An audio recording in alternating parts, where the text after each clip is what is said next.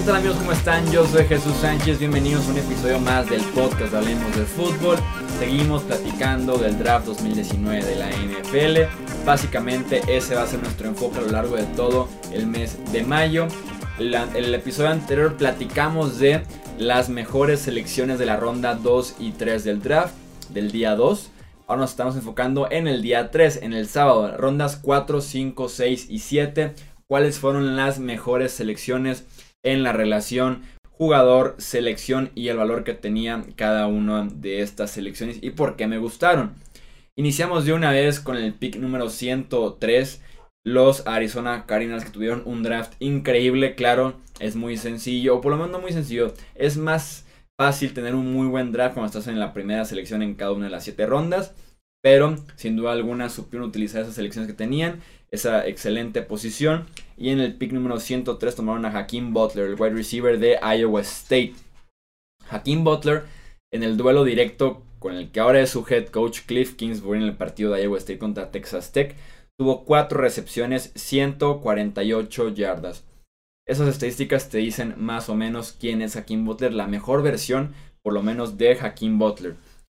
Tiene un wingspan que se le dice cuando lo que mide de una mano a la otra mano cuando estás totalmente abierto de los brazos de 7 pies. Es un receptor de más de 2 metros de altura, pero que tiene este espécimen raro de 2 metros de altura combinado con velocidad de 4.3 en las 40 yardas te da este, eh, este espécimen raro o alguien que te puede ganar en recepciones 50-50. Sobre todo es el rey de las recepciones de circo.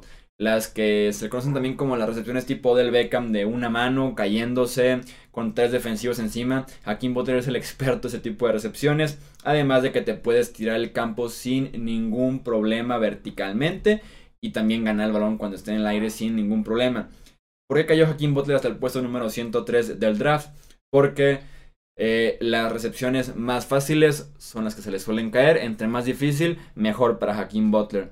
Puesto número 105, Nuevo Orleans tomó a Chauncey Garner Johnson, el safety de Florida. Chauncey Garner Johnson se puede alinear prácticamente en cualquier posición del backfield defensivo.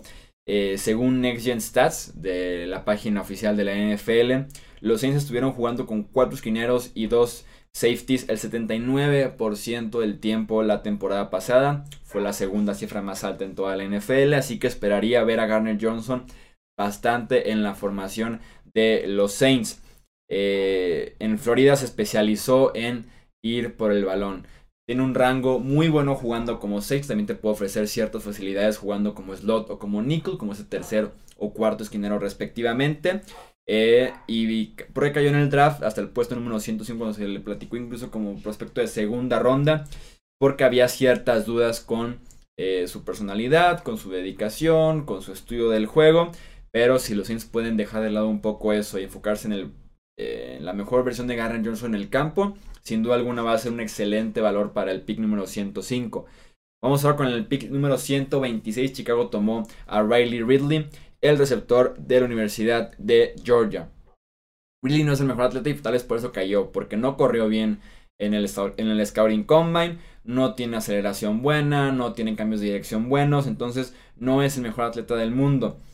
Lo que tiene Riley Ridley, que por eso me gusta esta selección para Chicago, es que es muy bueno con su control de cuerpo para correr rutas y también es muy bueno de manos para hacer recepciones, para pelear por el balón en el aire. Creo que Ridley es un mejor jugador que atleta, no es tan dinámico, eh, no es el más espectacular, pero sin duda alguna cumple bastante, que es lo máximo que se puede aspirar básicamente a partir de la cuarta ronda. Insisto, muy bueno corriendo rutas, un físico que ya se ve maduro, que se ve listo para la NFL y eh, que ayuda a ese juego aéreo de Chicago que está comandado por eh, Mitch Trubisky y que en Georgia fue durante la temporada pasada el mejor receptor que tuvieron en los Bulldogs. Puesto número 139, Arizona tomó a Deontay Thompson, el safety de Alabama. Thompson es un, playmaker, es un playmaker en toda la extensión de la palabra. No es el mejor atleta tampoco en este, en este caso. Escuchen bien, Thompson ni siquiera corrió las 40 yardas en el combine ni en su Pro Day porque eh, poniendo en una balanza el que me puede afectar más. Un muy mal tiempo en las 40 yardas o ni siquiera correrlas. Optó por ni siquiera correrlas. Entonces no tenemos ni siquiera un tiempo de sus 40 yardas.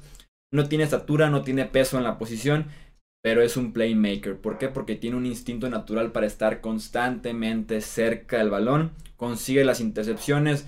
Consigue eh, romper los pases. Los instintos complementan su falta de velocidad para siempre estar a tiempo. Para estar constantemente, insisto, cerca del balón. Así que Thompson creo que puede encontrar un lugar en la NFL con ese liderazgo con esos instintos, con esa confianza de lo que está leyendo en el campo y poder hacer un safety titular en algunos años de eh, los Arizona Cardinals. Puesto número 146 tenemos a Detroit tomando a Amani Oruwarille, cornerback de Penn State. Tiene buen tamaño, tuvo una excelente semana en el Senior Bowl. Su movimiento de caderas para ese tamaño que estamos hablando de 6'1, 6'2, que es un esquinero ya grande, es un esquinero tipo eh, Brandon Browner, por poner un ejemplo, un esquinero tipo Richard Sherman. Para ese tipo de altura, tiene un movimiento de caderas suave, muy natural sus cambios de dirección, muy natural el estar pedaleando y de ahí voltearse para seguir corriendo verticalmente con el receptor. Así que Amani tiene esa combinación rara de tamaño y fluidez de caderas. Si Detroit puede desarrollar el resto de sus habilidades, el resto de su técnica, puede ser un muy buen esquinero en la NFL. Puesto número 149, Oakland tomó a Hunter Renfro, el receptor de Clemson. Renfro es sinónimo de estar constantemente abierto, por lo menos ese fue su caso en la Universidad de eh, Clemson. Gana por fuera, gana por adentro los números, no tiene ningún problema con ningún tipo de esquinero, ya sea un esquinero físico, un esquinero más rápido, un esquinero ágil, sin importar el tipo de esquinero, sin importar en qué parte del terreno de juego esté, se encarga de eh, ganar constantemente, de estar abierto y de ser una opción viable para su quarterback también en zona roja porque lo mismo es un muy buen corrido de rutas, es una eh, opción siempre abierta en rutas eh, cortas. No es el mejor atleta, pero con sus rutas le basta para estar ganando cada jugada.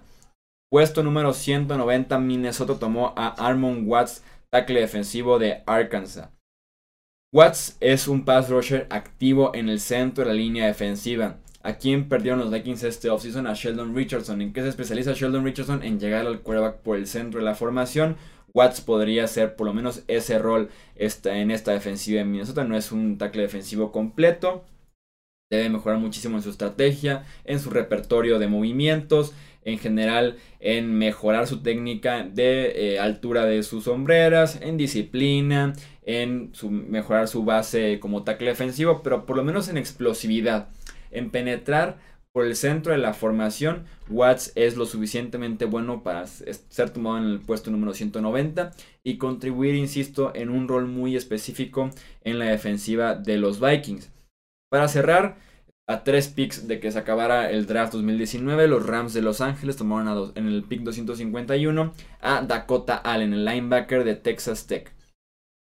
Si vieron en algún punto de sus vidas en Netflix comercial gratuito la serie The Last Chance University, eh, Dakota Allen es un linebacker que evita estar en la cárcel.